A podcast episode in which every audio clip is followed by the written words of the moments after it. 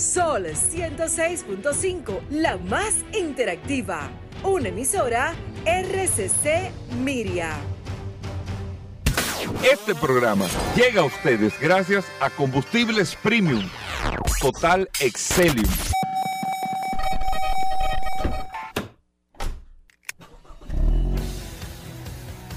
Bienvenidos al programa número uno de movilidad en la República Dominicana. Vehículos en la radio. Resumen, Vehículos en la radio.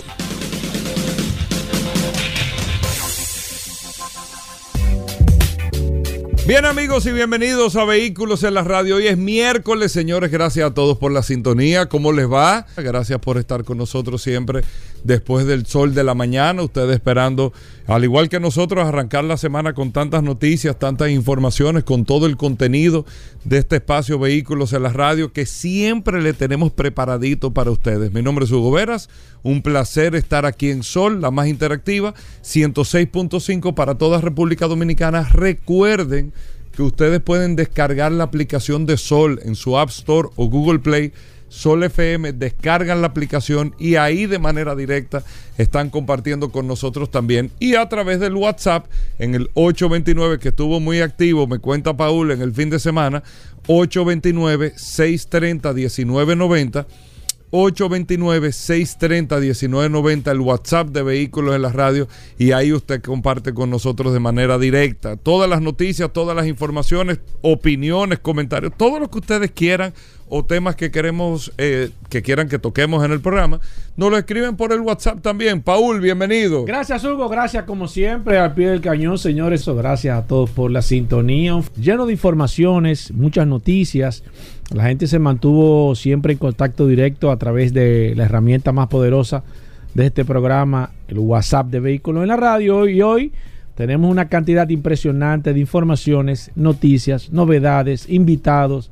Realmente el programa de hoy está muy parecido a un dulcito de, de coco tierno. Exactamente. Coco tierno. Sí, sí, sí, sí, sí, Baja el, bien hoy. El programa de hoy, eh, el programa de hoy está bien, promete sí, mucho. Miren, dos eh, eh, noticias al margen del, del, inicio del programa. Dos cosas, Paul. Número uno, fui a ver Batman. ¿La viste este fin no, de semana? No, te me fuiste adelante. Fui a ver Batman este fin de semana. Yo quería la ver ayer. Totalmente de acuerdo contigo. Sí. Lo hago un reconocimiento público. Ay, un reconocimiento no, público no, eh, eh, para ti, Paul.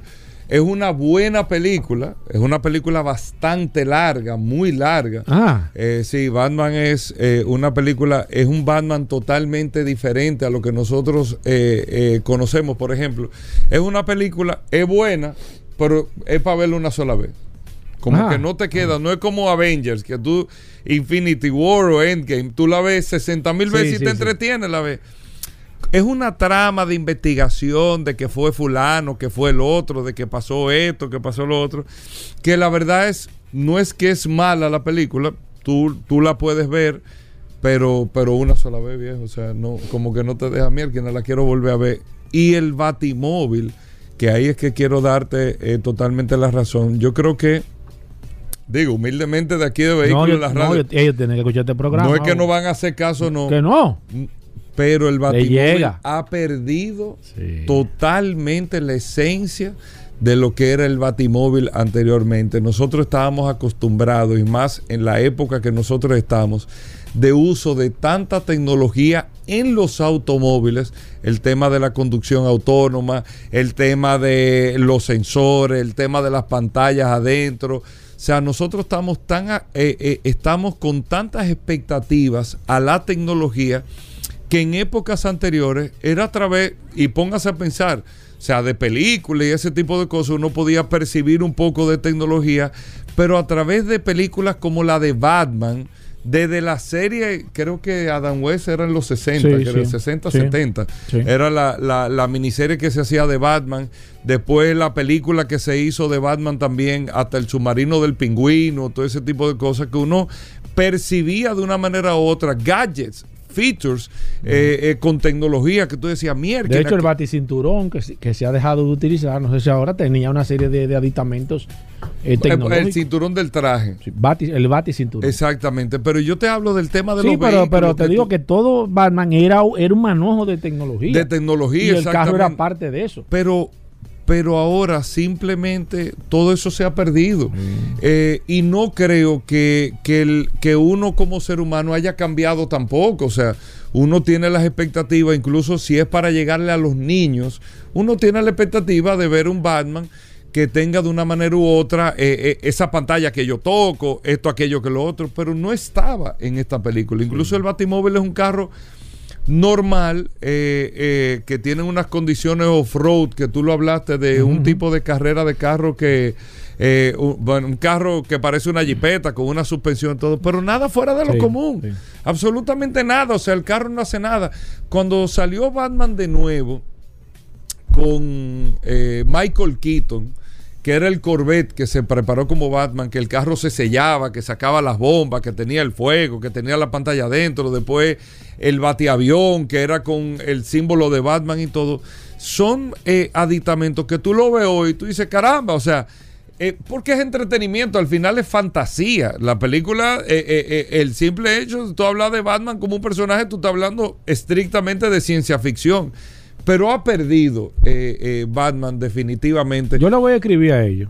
Le voy a hacer una recomendación. Escríbele Ellos porque... tienen el- que retomar lo que nosotros hablamos, lo que tú recomendaste. sí, tienen sí, que, sí, tienen sí, que sí. irse a lo básico de nuevo. a al lo inicio. básico, el tema del A batimóvil. lo que le dio el, el- el- el éxito. Tú podrás, yo no, no, no pegaría tal vez que sea un carro eléctrico por el tema de la emoción del fuego, esto, lo otro, pero, pero Se me- le puede poner fuego. habría que mezclar Sí, de una manera u otra el tema de Batman. Vayan a verla, es buena película, es que larga el, la ca- el película. carro se manejaba solo y, y él podía llamar al carro. Este no, este un que el carro, carro- que el carro venía solo. Esto es un ¿Tú te carro normal, sí, claro, esto es normal, normal, normal, Sí, normal, sí, un carro. Sí, sí, yo te dije que. Y él anda en un motor normal también, no, de incógnito, pero No, normal, no, no. o sea, como que No, no, el batimotor era una. te tengo, lo, lo quise hacer, quise esperar hasta hoy, ni te escribí. Gracias a Dios. para, para públicamente decirlo, por un lado. Y por otro lado, la Fórmula 1, cuando yo empecé con el programa, yo no seguía las carreras de Fórmula 1. Yo, Nelson Santana, Mauricio Frigatti, te contaban Fórmula 1 y yo, bueno, me lo encontramos. Tienen que ver la serie eh, Drive to Survive de Netflix. Incluso si ustedes no quieren irse muy, muy para atrás, vean la última temporada, que es el resumen del año pasado, de la temporada completa de la Fórmula 1, hasta el triunfo de Max Verstappen eh, del equipo Red Bull y todas las cosas que sucedieron. Si ven la serie, les va a llamar muchísimo la atención cuando arranque esta temporada de Fórmula 1 que ya empieza, le va a llamar muchísimo la atención seguir a la Fórmula 1 porque va mucho más allá de que nosotros vemos estos carros o estas escuderías, como se le llaman los equipos de Fórmula 1, compitiendo para ver quién llega primero. Ahí uno se da cuenta la precisión que hay en el manejo de la tecnología, las pruebas, la gente que está atrás, los equipos que están ahí, cómo todo se monitorea, la preparación física de esos pilotos que está ahí, que te deja saber, o sea, esos pilotos tienen entrenamiento de 4 o 5 horas físicamente todos los días, entrenamiento físico, casi medio día. Eso es como si fuera una competencia o un maratón que fueran Increíble, a increíble, la verdad que increíble. Cómo se monitorea. La goma de atrás, derecha, eh, tiene un, o sea, tiene una gente que está chequeando esa goma, la otra, la otra goma, esto, lo otro.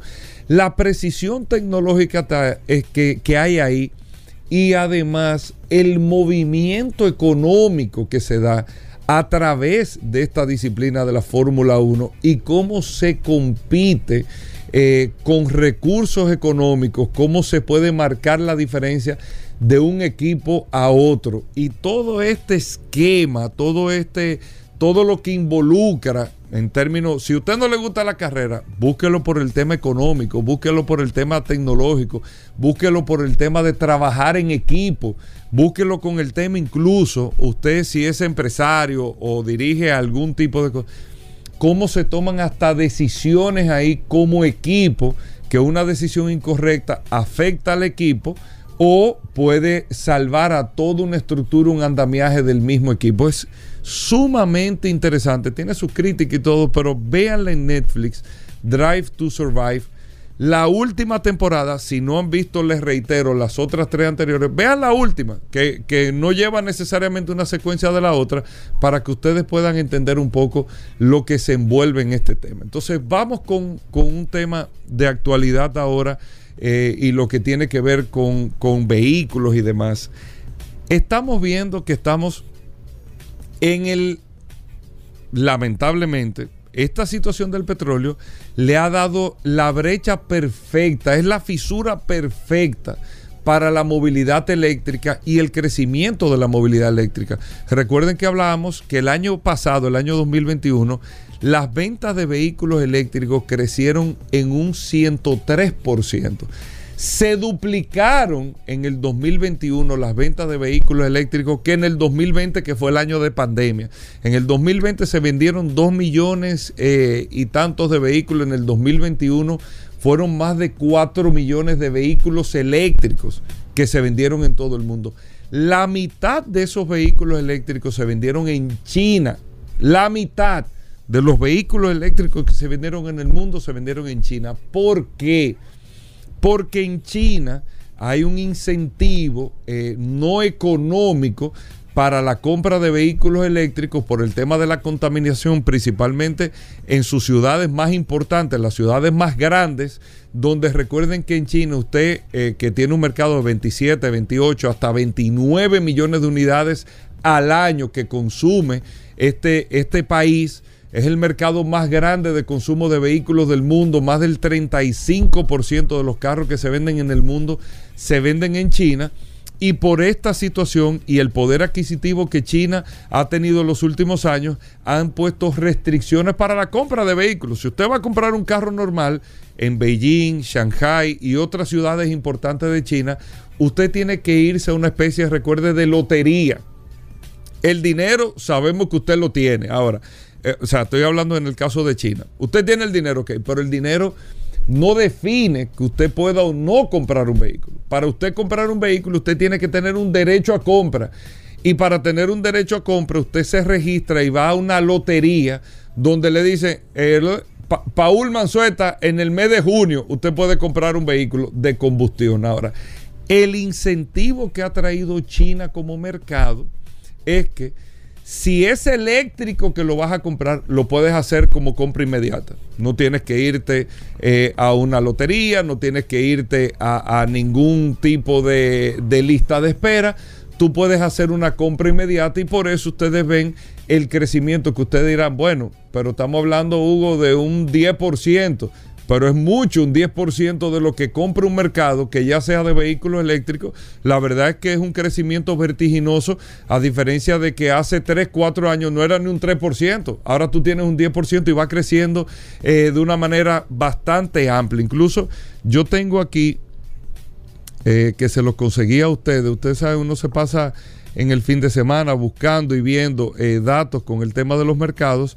Eh, cuáles fueron no solamente las marcas, sino los mercados que más eh, participación o vehículos eh, vendieron.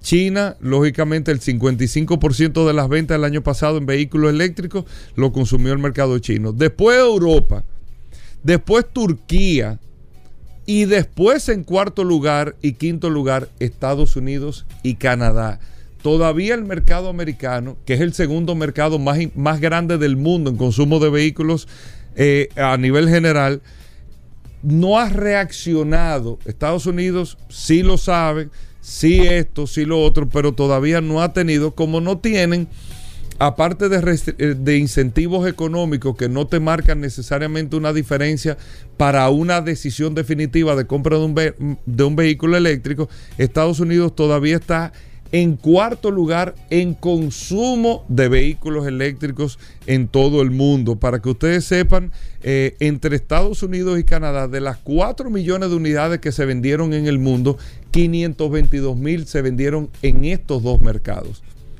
Muy bajito, a diferencia de China, 2.3 millones de unidades, y de Europa y Turquía, que están apostando mucho a esto.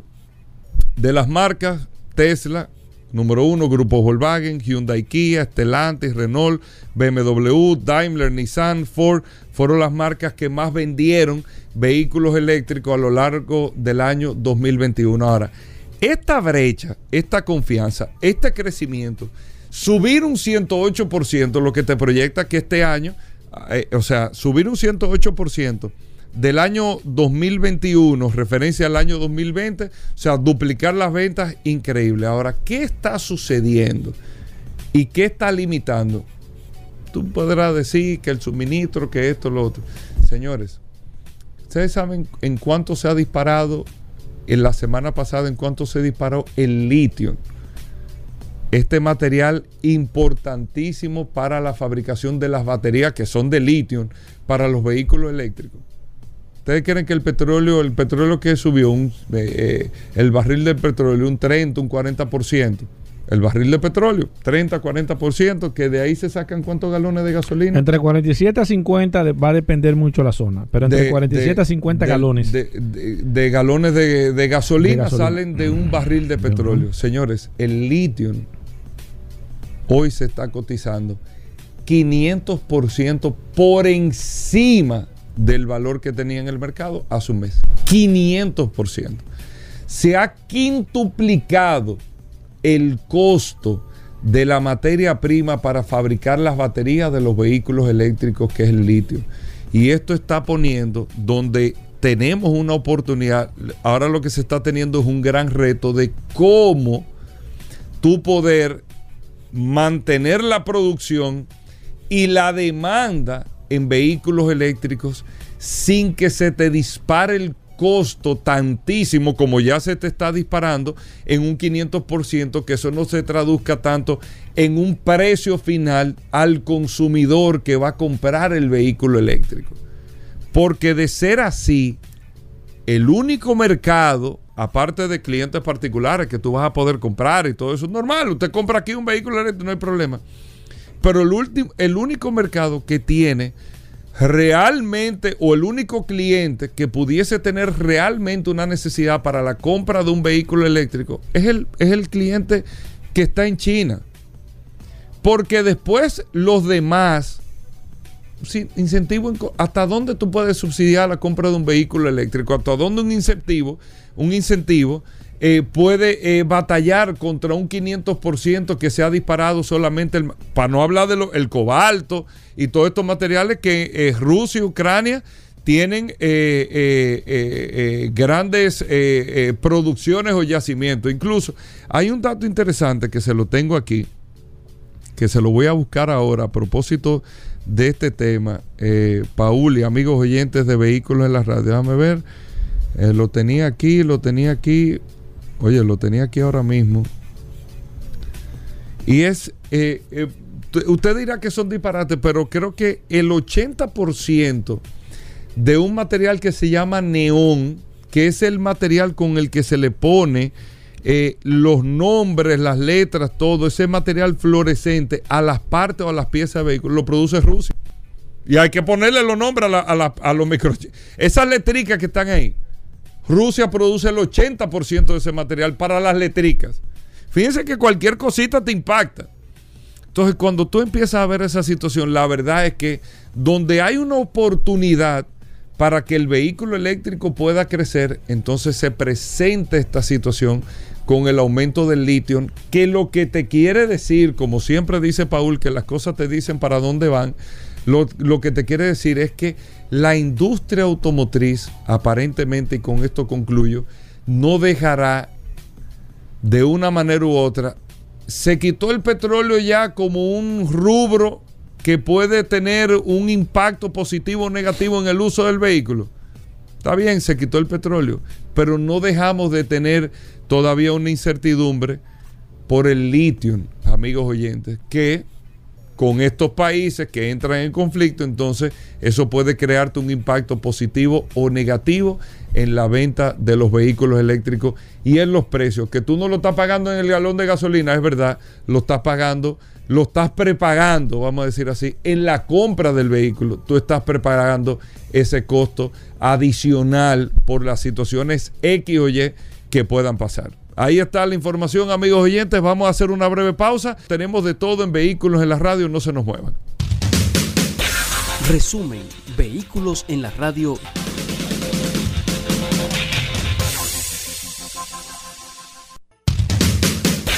Resumen, vehículos en la radio.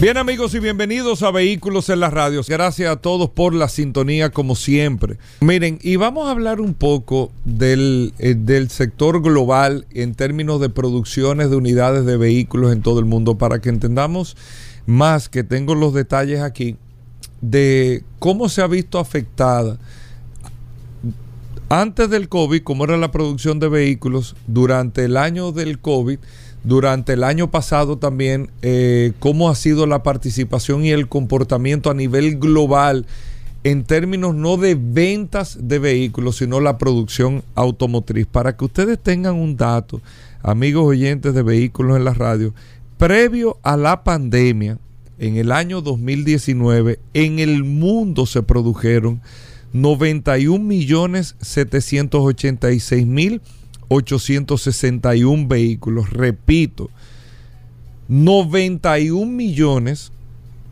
786 mil 861 vehículos, siendo una media entre 88 y 89 millones. En el 2019 se produjeron casi 92 millones de vehículos, que eso te deja de una manera u otra entender o saber cuál es la demanda promedio mundial eh, de vehículos que se dan en todo el mundo. Recuerden que esta demanda, el 40, 45%, tal vez un poco más, podemos llegar al 50% de estas unidades, la consumen dos mercados, el mercado chino y el mercado de los Estados Unidos de Norteamérica. En estos dos se, concentra prácticamente el 45% del consumo de vehículos en todo el mundo. Luego de esta producción de más de 91 millones, casi 92 millones de vehículos en el año 2019, eh, entramos al año de la pandemia, que fue el año 2020, donde las unidades cayeron en más de 14 millones la capacidad de producción, 77 millones 621 mil 582 vehículos fue que lo que se produjeron en el año 2020. 77 millones, 77 millones y medio de vehículos. Eso es para que ustedes entiendan la caída del 2019 al 2020 en cantidad de unidades, amigos oyentes, de 91 millones de unidades a 77 millones de unidades, de casi 92 millones de unidades a 77.5 millones de unidades. Sin embargo, el año pasado se dio una recuperación del mercado donde se produjeron 80 millones 145 mil 988 unidades, 3 millones más, 2.7 millones más que en el año del COVID, que en el año 2020, en el año pasado, el año 2021. Eso es lo que le deja saber. En el año 2021 se produjeron 80 millones, pero como quiera 11 millones por debajo del año 2019, que fue lo que nosotros estuvimos viendo el año pasado con la falta de inventario y todo, que eh, como quiera lo recibimos en este año. ¿Cómo fue el comportamiento de producción? de vehículos a nivel global en el año 2021. China, de estas 80 millones de unidades, 80.1 millones de unidades, China produjo 26.08 millones de unidades de estas 80 millones de unidades. 26.08 en producción. En segundo lugar, el mayor productor de vehículos fue China. Productor. En segundo lugar, Estados Unidos en producción. 9.17 millones de unidades produjo los Estados Unidos en el año 2021. Sin embargo, el consumo de vehículos en los Estados Unidos es promedio 15, 16, 17 millones de unidades. Fíjense que Estados Unidos produce 9.17 millones, pero consume 15, 16 millones que tienen un déficit de la producción versus el consumo del mercado. ¿Dónde están esas unidades o dónde participan esas unidades promedio? Por ejemplo, el mercado mexicano que exporta hacia los Estados Unidos más del 80% de los vehículos que produce. Más del 80% que se producen en México, de los vehículos que se producen, no que se venden, que se producen en México, son para exportación de los Estados Unidos, que eso se lo explico ahora. Japón quedó en tercer lugar, 7.85 millones de unidades produjo en el año 2021. La India quedó como el cuarto productor automotriz en importancia, 4.4 millones de unidades. Luego Corea del Sur quedó en quinto lugar, 3.46 millones de unidades. Alemania quedó en sexto lugar, 3.3 millones de unidades. Y México quedó en, séptimo lugar, 3.15 millones de unidades. Luego está en octavo lugar Brasil, 2.25 millones de unidades. España, 2.10 millones de unidades. Y Rusia, 1.57 millones de unidades en producción. Eso hace un total de 80.10 millones de unidades la producción global. Faltan otros mercados aquí, lógicamente Argentina, que es productor eh, de vehículos. Por ejemplo, hay una gran noticia argentina. La Ford Ranger va a estar viniendo ahora eh, en exportación desde Argentina hacia la República Dominicana. La Ford Ranger que tiene una planta en este país y que está aumentando la producción de un 30% de la Ford Ranger y que está haciendo una inversión de más de 500 millones de dólares para la nueva Ford Ranger año 2023 que estaría entrando en este mercado a partir del próximo año. De la Ford Ranger solamente la planta que tiene Ford en Argentina produce unas 236 unidades diarias de esta camioneta que tiene un gran mercado de exportación y hay otros países que producen pero que eh, realmente no se toman en cuenta en este ranking de productores mayoritarios, vamos a decir, de vehículos en el mundo.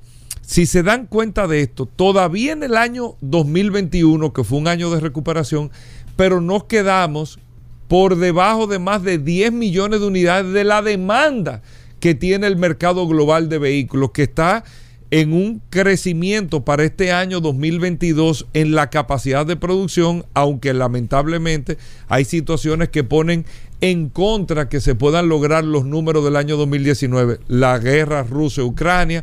Japón tuvo que parar Toyota la producción de vehículos por el terremoto de hace unos días. Y son estas cosas, así mismo como los microprocesadores, así mismo los temas de eh, suministro de materias primas, que limitan la producción de muchos fabricantes en mercados importantes como los Estados Unidos, China, Europa, México, Alemania, para que Porsche, que ustedes ven que cierra la planta cuatro días por falta de suministro y no hay muy buenas expectativas para que en este año se pueda tener un crecimiento mayor al que se tuvo en el año 2021. Se podría especular que se, que se estaría llegando tal vez a unas 84 millones de unidades al año en este año 2022, pero no cerca todavía de las unidades que se prevén, que son entre 88 y 91 millones de unidades, que es lo que produce o la capacidad de producción que tiene el planeta Tierra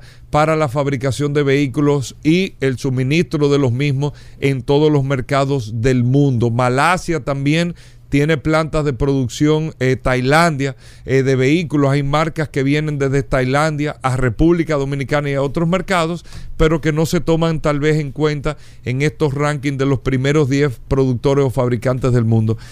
Inicio con este dato para que ustedes tengan la idea. ¿Cuántos vehículos se producen en el mundo? Bueno, el mejor año 2019, 91 millones de vehículos. ¿Cuántos vehículos se fabricaron en el año pasado? 81, 80.1 millones de unidades.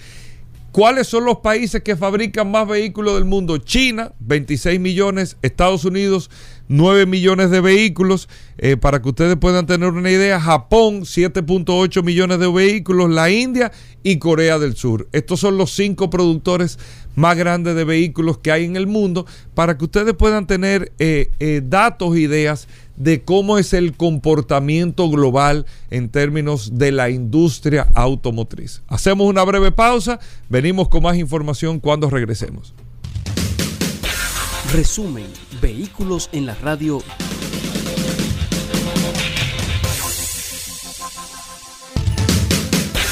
Resumen, vehículos en la radio.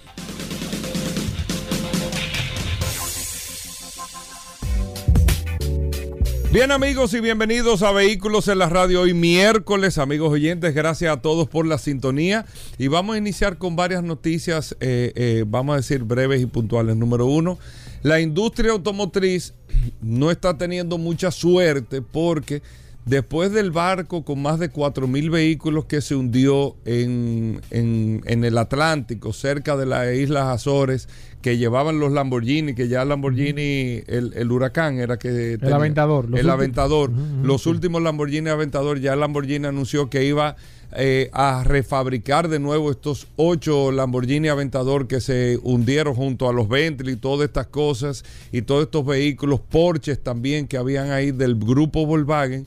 El barco completo iba eh, con unos 4 mil vehículos con el mix, pero todos eh, relacionados al grupo Volkswagen. Se hundió otro barco de vehículos, aunque no hay detalles de lo que sucedió, pero en los Emiratos Árabes, ahí se hundió otro barco, rescataron a todas las personas, eran unas 27 personas que estaban a bordo del barco, se desconoce ya tal, vez en el transcurso del día de hoy, se sabrá el dato de cuántos vehículos iban ahí, la, la, qué pérdidas eh, hubo de vehículos ahí, pero increíblemente en menos de un mes, dos barcos, algo que nunca se había escuchado, se han hundido, han tenido dificultades transportando eh, vehículos. En un año precisamente donde se está buscando, y como yo le decía en el día de ayer, donde hay un déficit de más de 10 millones de unidades de producción de vehículos que se proyectan para este año por la demanda que tiene el mercado. Y ya se perdieron 4 mil por un barco y hay que ver lo que se van a perder ahora en este barco también para que ustedes vean que, eh, como tú dijiste, otra vez se me olvidó la... Exacto, al desarropado todo le llega menos ropa. Al desarropado todo le llega menos ropa. Por otro lado, eh, Paul, sí. está volviendo, no sé qué, qué está causando, el precio del petróleo está volviendo a subir uh -huh. eh, de nuevo. No sé qué está causando esto, pero estaba leyendo un análisis es sumamente interesante y real, muy real, eh, y me gustó esa opinión que decía que lamentablemente el tema del petróleo en los próximos 15 años va a seguir siendo un tema importante. No es que no será un tema importante a partir de 15, 20 años, porque el mundo opera tantas cosas, miren, tantas cosas que ustedes tienen en las manos, hasta telas sintéticas, de una manera u otra vienen derivadas del petróleo. Con el petróleo se hacen, el mundo ha tenido su base industrial en gran parte con la participación de esta de este commodity que es el petróleo por los derivados que se sacan de ahí, plástico, todo, más que combustible, la cantidad de derivados que se sacan del mismo. Y lamentablemente, y como decía la persona, y ponía de ejemplo el sector de vehículos, y ponía el ejemplo la altísima demanda que hay en el mercado actual de vehículos y vehículos de combustión, independientemente de que los vehículos eléctricos estén participando, pero la participación anual de los vehículos eléctricos es de un 3, de un 4%. Todavía falta tiempo, es verdad. BMW está proyectando en el 2030 la mitad de los vehículos que que vendan, que sean eléctricos, pero eso es un proceso. Mientras tanto, si se mantiene como se proyecta que se va a mantener en los próximos años, la presión sobre el petróleo, sobre la demanda en los combustibles, poniendo un ejemplo, poniendo un ejemplo sobre la base del sector de vehículos, poniendo ese ejemplo, no estamos hablando de calefacción en los países que lo necesitan, de las combustiones para el tema de la industria, solamente para eso. No hay forma de que el petróleo pueda tener descensos importantes y que la gente pueda aspirar a que haya mejores condiciones. Simplemente no hay forma sobre ese análisis. Y yo estoy totalmente de acuerdo con eso. Y eso va a durar, en el caso del sector de vehículos, los próximos 15 años. Nosotros vamos a estar en este tema en los próximos 15 años. Ahora, si el planeta Tierra no empieza a, no empieza a cambiar su modelo industrial, su modelo de desarrollo, su modelo de demanda a otras alternativas. Señor, ¿ustedes saben cuánto se ha incrementado el uso del plástico en los últimos años? Nueve veces.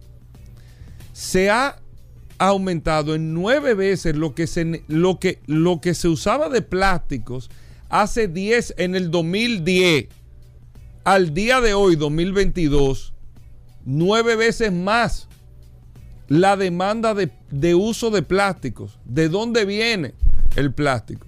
Derivado del petróleo.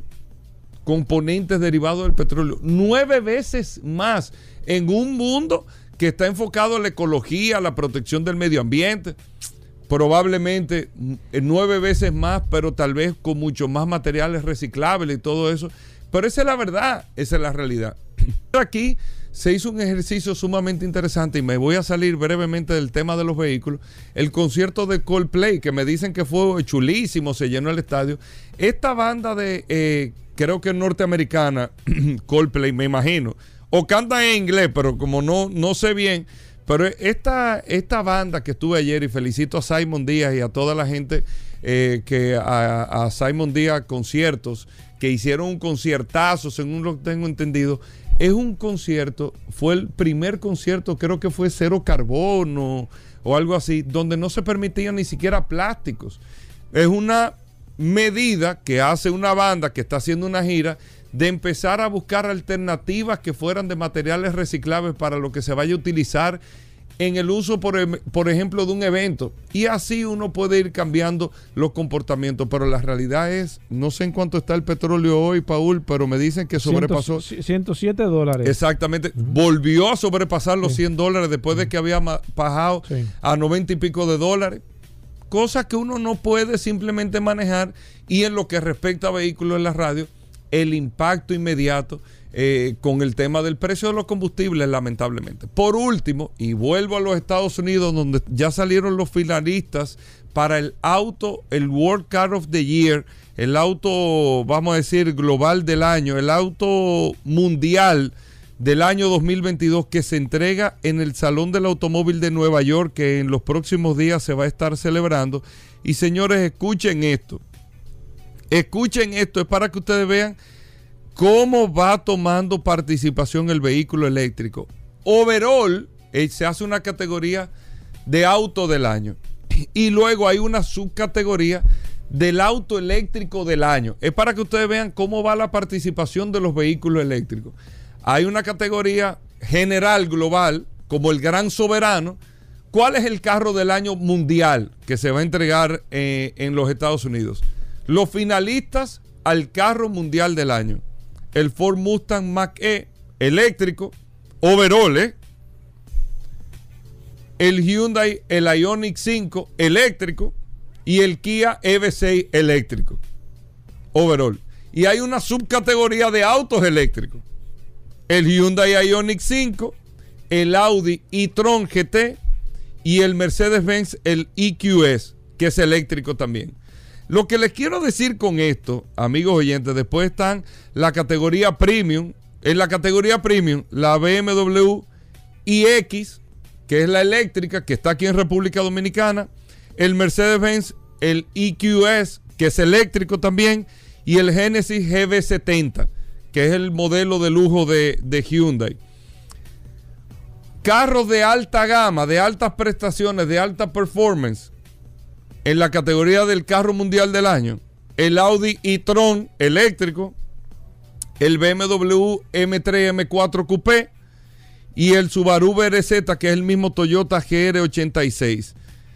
Y el auto más bello en la categoría, el Audi e-tron eléctrico, el Hyundai, el Hyundai Ioniq 5 eléctrico y el Kia EV6.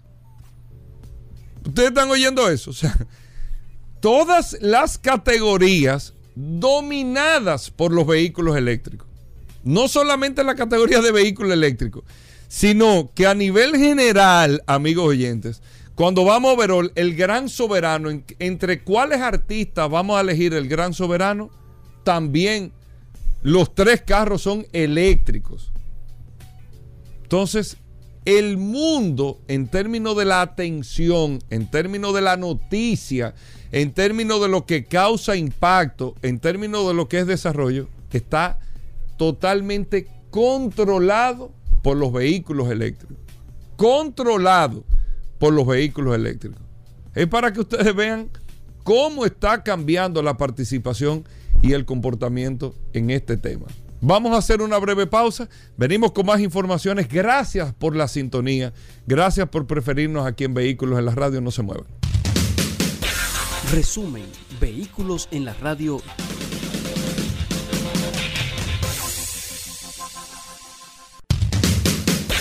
Resumen. Vehículos en la Radio.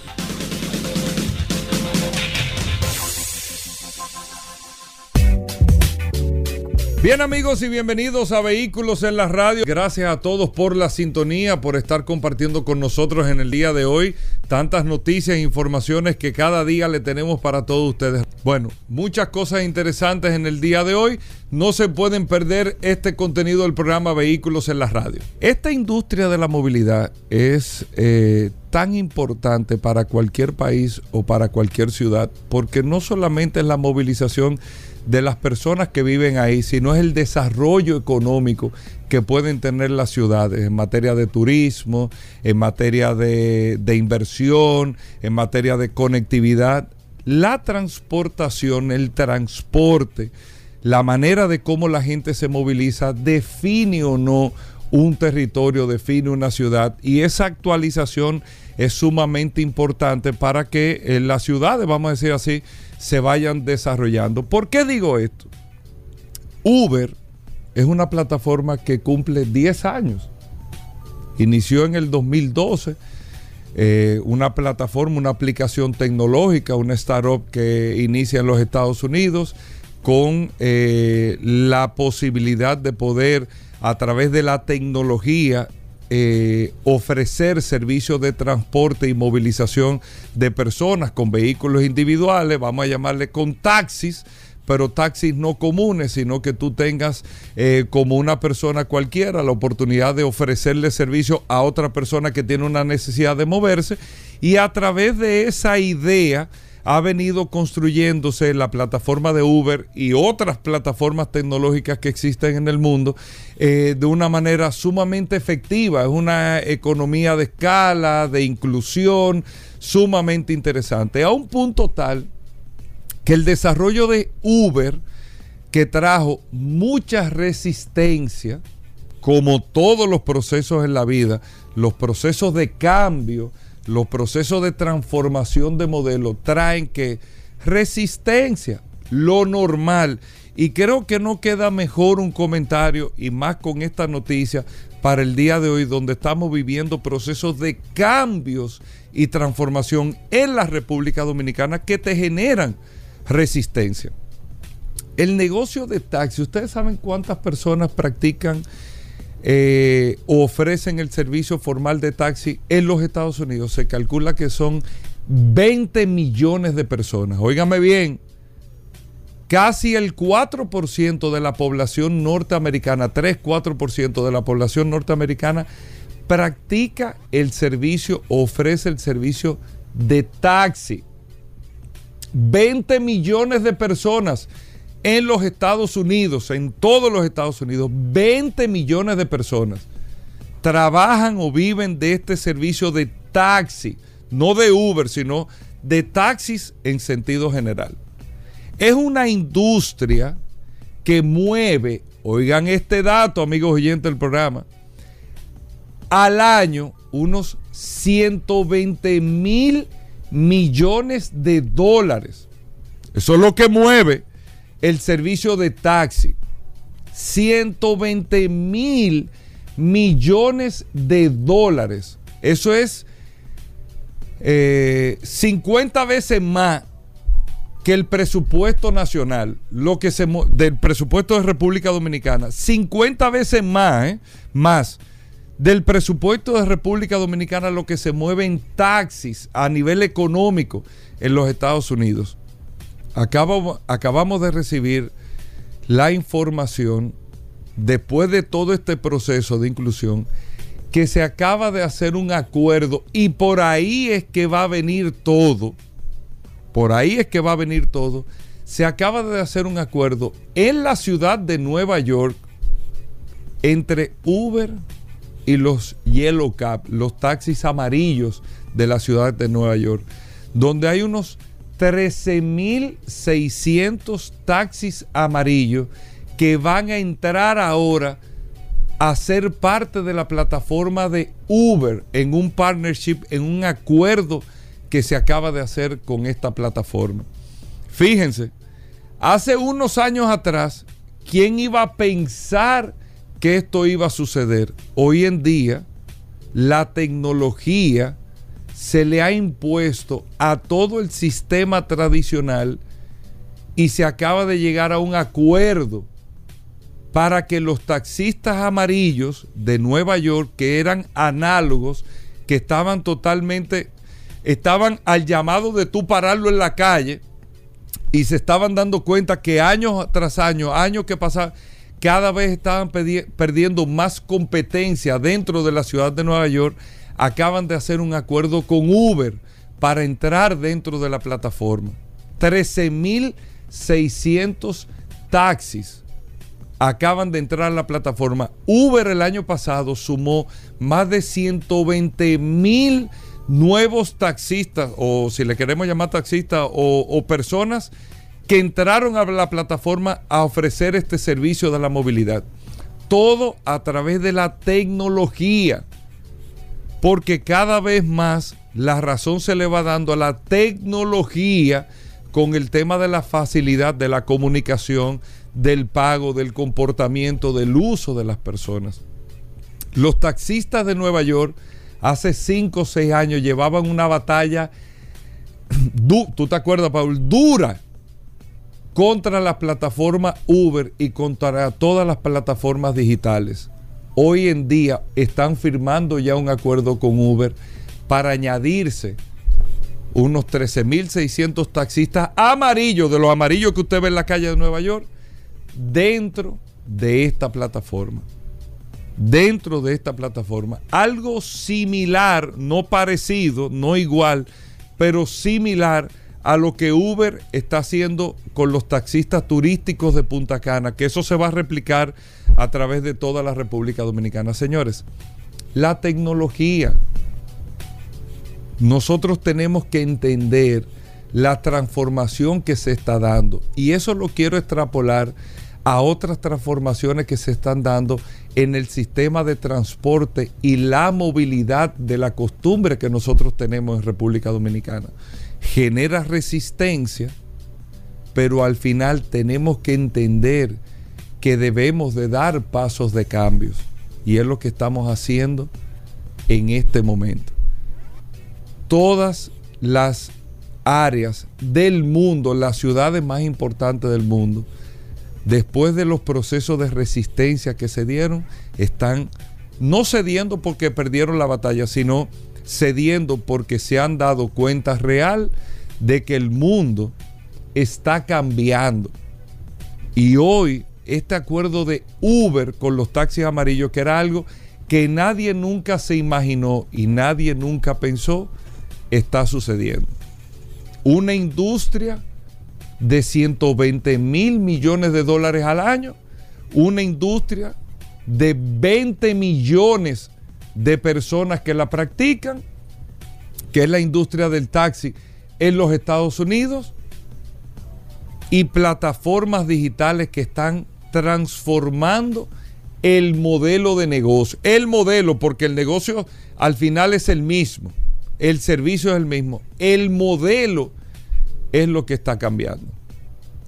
Mírense en ese espejo para cada una de las aplicaciones o servicios que usted da, que tenemos que ir adaptándonos a los cambios y a las transformaciones que se están dando. Definitivamente el grupo Renault, que es el propietario, amigos oyentes de vehículos en la radio, de el grupo Autovats, que son la gente de Lada en Rusia, tuvo que cesar sus operaciones en Rusia, se dieron no vamos a decir se dieron porque le doblegaron el brazo, sino la situación de la guerra con Ucrania, la presión internacional que hay. Recuerden que esto es un conflicto bélico que se está llevando a cabo donde gran parte de los protagonistas en términos de, eh, de restricciones está siendo el sector privado, que han salido empresas de Rusia que casi todos los fabricantes, hablamos de la industria automotriz, han salido, para no decir que todos los fabricantes o todos los que importaban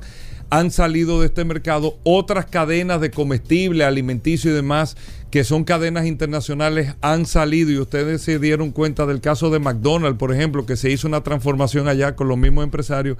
Pero esta, esta decisión del grupo Renault es una decisión sumamente importante y trascendental para Rusia ¿Por qué? Porque el grupo, la participación en Autobás, yo le digo Autobás, pero es Autobás, que debe de ser como Autobás la traducción, Paul. O sea, Sí, entiendo Autobás, algo así. Que es del grupo Renault, que tiene la mayor participación. El gobierno ruso tiene participación en esta empresa. Son los fabricantes de la marca Lada, que es un símbolo del automóvil para los rusos.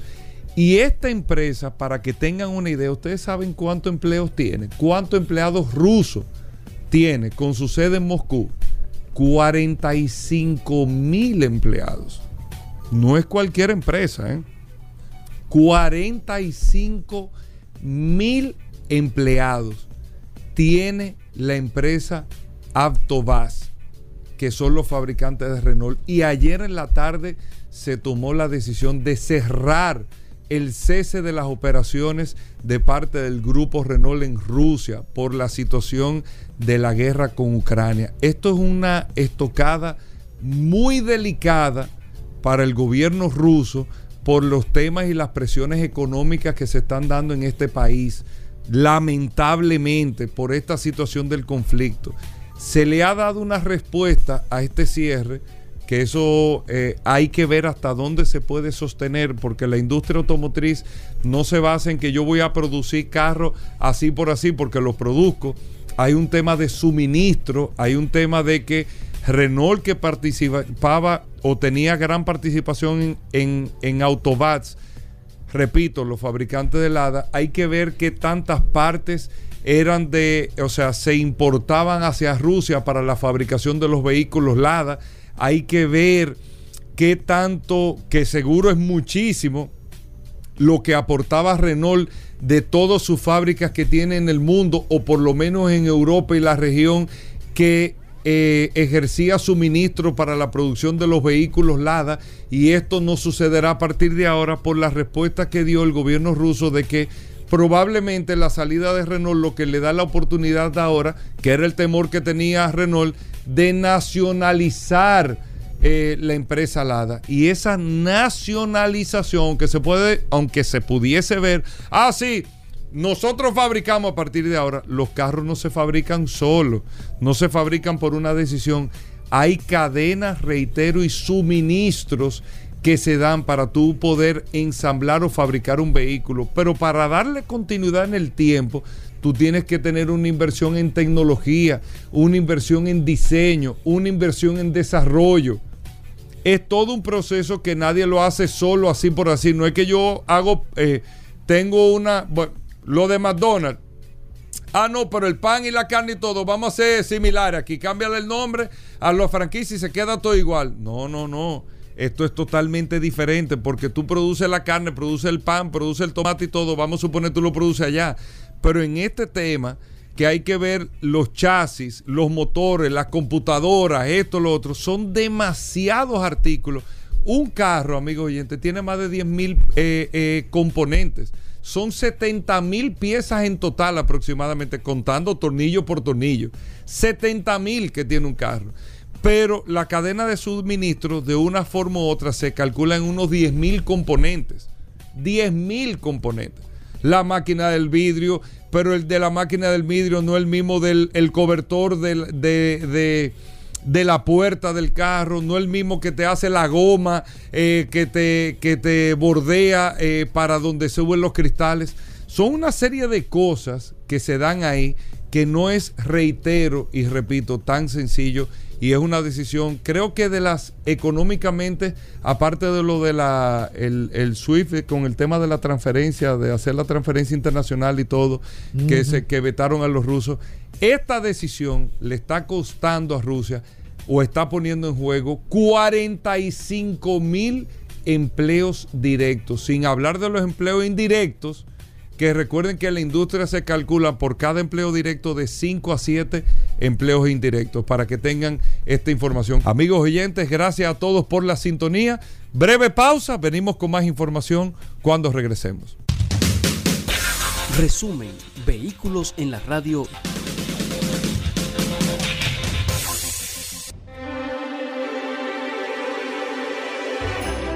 ¡Oh, oh, oh, oh, oh, oh! ¡Feliz Navidad para todos los oyentes de Vehículos en la Radio! Con Hugo Veras. ¡Feliz Navidad! ¡Oh, oh, oh, oh, oh, oh! ¡Oh, oh, oh, oh, oh!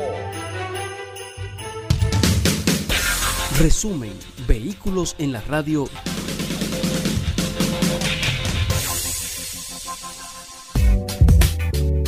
Bien amigos y bienvenidos a Vehículos en la Radio. Señores, hoy es miércoles. Gracias a todos por estar en sintonía. Bueno, amigos oyentes, ¿por qué yo digo, Paul, que probablemente, pro- probablemente estamos en la industria automotriz peor que cuando estábamos en pandemia en el año 2020? Porque es que el mundo, mira cómo estamos, ya estamos trabajando, estamos funcionando, Estamos en un proceso de recuperación. Todas las industrias están en ese proceso de recuperación. La gente está en la calle, no solamente en República Dominicana, sino a nivel global. Y tú lo ves en todos los sentidos. Ya estás viendo que hay conciertos, que hay actividades, los estrenos. Te hablo en términos sociales, en términos económicos, ya tú te das cuenta, señores. En términos turísticos, ¿tuviste lo que dijo el ministro de Turismo, David Collado? Más de 600 mil no residentes entraron en el mes de marzo a República Dominicana. Un récord que nunca se había tenido en la historia de este país. 600 mil en un solo mes no residentes. No, personas que no son dominicanos, que no residen en República Dominicana. 600 mil en el, en el mes pasado. O sea, el mundo está funcionando, el mundo está activo y todo. Y esa actividad global es lo que te lleva, bueno, empezó la industria, empezó esto, el comercio está activo, se está recuperando, esto, lo otro. Hay una demanda de vehículos, vehículos comerciales, hay una demanda de autobuses, hay una demanda de carros, usted tiene una demanda de un vehículo, una camioneta y todo esto. Y eh, la industria automotriz no está teniendo la capacidad para poder lograr la demanda. Están produciendo menos 10 millones de unidades por año de lo que deben de producir. Eso es una noticia que ustedes saben. ¿Qué se le añade ahora? Aparte de la guerra de Ucrania, que ayer hablamos de manera puntual, aunque hace un tiempo venimos hablando de eso. Señores, China está cerrando. China está cerrando de nuevo. China está hoy, lamentablemente, como estábamos en enero del 2020, que empezó a cerrar y aquí no le estábamos haciendo caso a eso.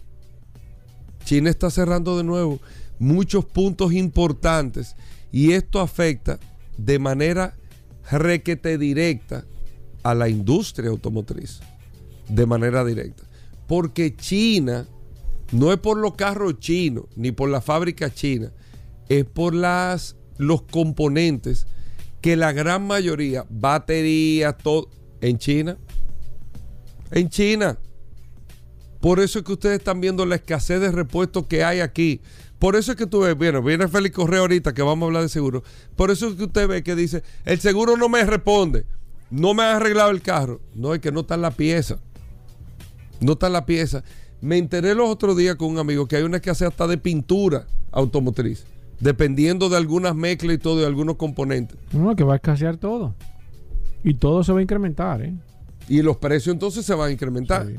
China está poniéndole llave a muchos puntos y está cerrando. Entonces, se los digo porque lo que esperábamos que a mediados de año, en junio, se iba a ver una recuperación, aparentemente esto no será de esta manera. Ahora, ¿a dónde quiero ir con, con el inicio del programa? Aquí tengo, Paul, incluso ¿Qué las ventas ahí, registradas worldwide de la República Dominicana en el año 2021. ¿El qué tú tienes ahí? Míralo aquí. ¿Qué, qué es eso? La venta del 2021. ¿De qué? País por país. ¿De qué? ¿De vehículos? ¿Cómo de qué? Pero está, está ahí, la, estamos aquí. Está ahí. No sé qué tan ¿Quién- certero puede ser el dato. eso? ¿Te lo pasaron aquí? Bueno, no sé qué tan certero puede ser el dato, pero escuchen con atención, amigo oyente, que a ustedes les gustan todos estos temas para que ustedes sepan cómo se comporta el, el mercado global y para que tengan una idea de lo siguiente. Quienes venden en los primeros dos países, en los primeros dos países está más del 50% de la venta global. Y en los primeros cinco está el 70% de la venta del mundo, prácticamente. 65-70% de las ventas de vehículos en el mundo. En el año 2021, el año pasado, China, 26 millones 275 mil unidades. Búscame la calculadora, Paul, para que hagamos un ejercicio, para que ustedes entiendan que me, que me gusta hacer. Aquí tengo República Dominicana. República Dominicana quedó en la posición número. Eh, ¿Tú, ta- tú estabas en China en estos días? no, viejo, una gripe que tengo del sábado. Eh, nosotros somos, estamos en la posición número 82. ¿Entre Venta de países? vehículos nuevos. ¿Entre cuántos países? Venta de vehículos nuevos entre 110. 82. Bien. Entre 110 países. En la, en la- en la posición número 82. China vendió el año 2021 26 millones 275 Frenado, mil frenado. unidades. Calcúlame eso Ajá. entre 365 días. 26, por- 20, dame la cantidad. 26 millones 275 mil unidades. Calcúlame eso entre 365, por favor. 26 millones de, dividido entre 365. 71.986 Ok, divídeme eso entre 24. entre 24. 76 mil, te dio. Do- exacto. 2.999.4. China vendió 3 mil carros cada hora el año pasado. Eso es lo que se vende en China. Cada hora que pasa, se venden 3 mil carros en China. Divídeme eso entre 60. Dividido entre 60. Toca a 50. 50 carros cada minuto. O sea, ya China ha vendido como 300 carros. En lo que va de programa, 400, 500 Exacto. carros. Ah, lo que va del programa. En lo que va de programa, se han vendido en China. Para que ustedes entiendan los mercados y lo grandes que son los mercados y cómo es la demanda de vehículos. En Estados Unidos, China fue el que más vendió carros. Segundo lugar, Estados Unidos, que terminó cerrando con 15 millones 43 mil unidades. Repito, Estados Unidos, segundo lugar, 15 millones 43 mil unidades. El año pasado se vendieron 82 millones de carros en, a nivel global, de los cuales 41 millones lo vendieron China y Estados Unidos, el 50% del mercado lo vendió China y Estados Unidos. Estados Unidos con 15 millones 43 mil vehículos vende día, eh, al día cuántos carros. Dividido entre 365. 41.213 carros. China 72 mil, 76 mil y Estados Unidos perdón, 41.213 vehículos. 41 mil 213 vehículos entre Entre 24 horas que tiene un día 1.717. di- eh, por hora, Ajá. 1717 vehículos por hora entre 60 minutos, Entre 60. que es lo que tiene una hora, para que ustedes- 28. 28 carros por minuto. China vende 50 carros cada minuto. Estados Unidos vende 28 carros cada minuto, contándole 24 horas al día. Entonces, ya después de ahí, para no, no alargar mucho el tiempo, ¿Qué país que te- lo primero Japón, tercer lugar. Japón vende 4.3 millones de encima de. Alemania? Qué raro. La India, cuarto lugar. Y Alemania, en quinto lugar, 2 millones 80 y- do- o- 2 millones 881 mil eh, vehículos. India, cuarto lugar, 3.518.000 unidades. Y Japón, 4.389.000 unidades en tercer lugar. Luego viene Francia, que me sorprendió el volumen de venta de Francia, Oye, 2 pero millones mucho. 88 mil unidades. Inglaterra, 2 millones 3 mil unidades. En octavo lugar, Brasil, 1 millón El 975 primer mil país unidades. latino que está en, en- El primero de América Latina, exactamente. Eh, Brasil, en noveno lugar, Corea.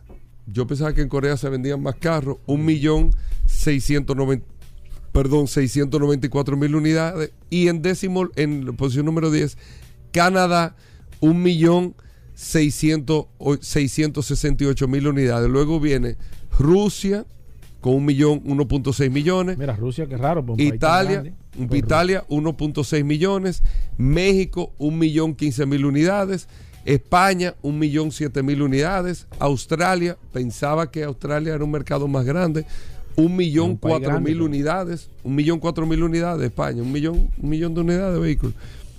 Irán 925 mil unidades, Indonesia 813 mil unidades, Turquía 736 mil unidades, Tailandia 728 mil unidades, eh, Arabia Saudita 528 mil unidades, Polonia 520 mil unidades, Malasia 493 mil unidades, Bélgica 454 mil unidades, Sudáfrica que tiene uno de los dealers más grandes de Porsche a nivel, eh, a nivel global, que lo tiene en,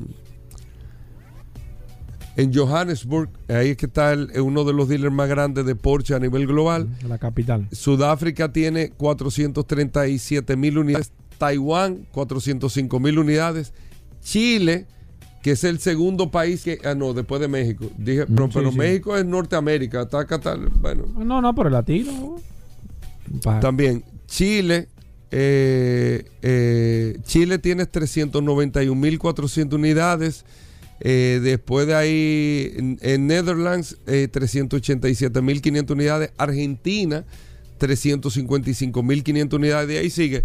¿Cuál es el país que menos, que menos, o los países que menos venden vehículos? Bueno, nivel? por ejemplo, yo estaba buscando, tú sabes que estaba buscando Haití. Viene- y Venezuela, Venezuela, señores, Venezuela que era un país, pues Venezuela estaba dentro de, hace 15 años, 20 años, Venezuela era un país consumidor de vehículos. Mira, ¿verdad? Vamos a buscar Venezuela. Venezuela, yo creo no, que no, Venezuela aquí. está considerado entre los países que están en pobreza extrema, según estuve leyendo en la BBC ayer.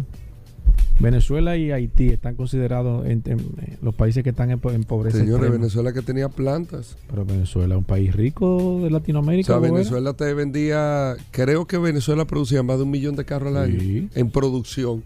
Creo que era así, era grande. Toyota ¿Tú fabricaba recuerdas allá. que Porsche fue la primera marca que, que, que, que cerró allá? Que, Sí. ¿tú, tú recuerdas? Vi- Visionario, Sí, Porsche. dijeron, espérate. Cuando que- Hugo Chávez dijo, Exacto. hay que pedir permiso Sí. para importar carros, Sí. nos vamos. Sí. Que esto no va bien. Los alemanes recogieron. Dijeron que esto no va para bien. Con tiempo, hermano. El cuenta. país que está en 110, porque ellos dicen, otros países en África, 101.300 unidades, ellos resumen. Otros países del Caribe, 55.000, que ahí tiene que estar Haití. Eh, ¿Tú entiendes? O sea, Sí, exacto. Pero en la posición número pequeñas. 110, San Marino, 890 carros. Camarillo. Ok. Entonces después ahí sigue eh, todo esto, Singapur, 53 mil unidades, me sorprendió. Entonces nosotros estamos en la posición 82, dice el reporte 16.400 unidades el año pasado, que creo que es Oye, muy pero cercano. mucho. No, no, vehículo nuevo, no. El, el mercado dominicano aguanta 30 mil unidades, nuevas. para un año está así. Hugo. Está De bien. proceso de recuperación, está bien. Sí, 16 mil, está bien. ¿Quién vendió más que nosotros? Eh, De la zona. Paraguay 26 mil unidades. Por eso es que yo digo que aquí no se venden muchos carros Sí, nuevos, aquí tú. se percibe. Dime tú. Paraguay, Guatemala 30 mil unidades, Uruguay 48 mil 800 Que unidades. son países con que economías muy, muy similares. Claro. Y cuidado. Y cuidado. No podemos comparar Puerto Rico porque es otra no, cosa. no puede ser un estado libre asociado. Perú 157 Sí, mil pero- unidades. Claro, pues Perú es un país muy grande también. Pero 157 mil unidades es un número. Sí. Colombia, 243 mil unidades, es un mercado grande sí, también. Sí, pero en Colombia, una- Colombia es un mercado de 50 millones de personas. Entonces, después de nosotros, nosotros quedamos en la posición 82 y después de la zona, déjame ver, nosotros estamos por encima de de de Eh, pone Panamá, más o menos, que es una economía similar. Eh, parece que no tienen el reporte de Panamá. Sí, yo dije Panamá. ¿Tú dijiste Panamá? No, tú no Paraguay fue que yo dije. Sí, Paraguay y Uruguay. Panamá 36.800 unidades. Pero Panamá es un mercado de 50.000 unidades al año. Eso es para que ustedes tengan una idea, eh, amigos oyentes, de cómo se compone eh, la industria automotriz. ¿De acuerdo? Eh, ¿Cómo fueron los resultados del año 2021? Hacemos una breve pausa, venimos en un momento. Resumen, vehículos en la radio.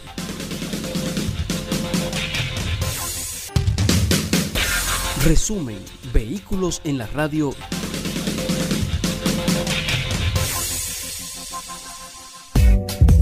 Bueno, ya entramos a la parte final de Vehículos en la Radio, ¿Cómo? amigos oyentes. Gracias ¿Y qué- a todos. y qué por tiempo la fue el programa hoy? Bueno, bueno, no, no, fue, ¿Eh? fue bueno. Gracias a todos los amigos oyentes por la sintonía. Con, tú tienes el WhatsApp. Claro ahí, que sí, ¿no? nos vamos a quedar con el 829-630-1990, que hay preguntas suficientes, que ahí esa es la importancia de esta herramienta, que usted puede, no importa que se termine el segmento, el programa, no importa lo que usted necesite, cuando usted necesite esta herramienta, el WhatsApp, la herramienta más poderosa de este programa, está a su disposición.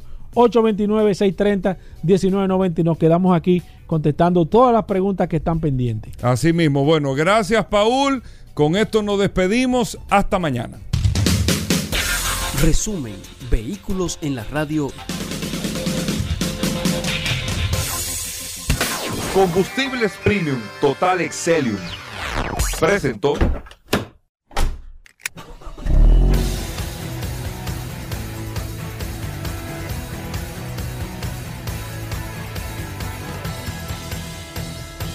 Vehículos en la radio.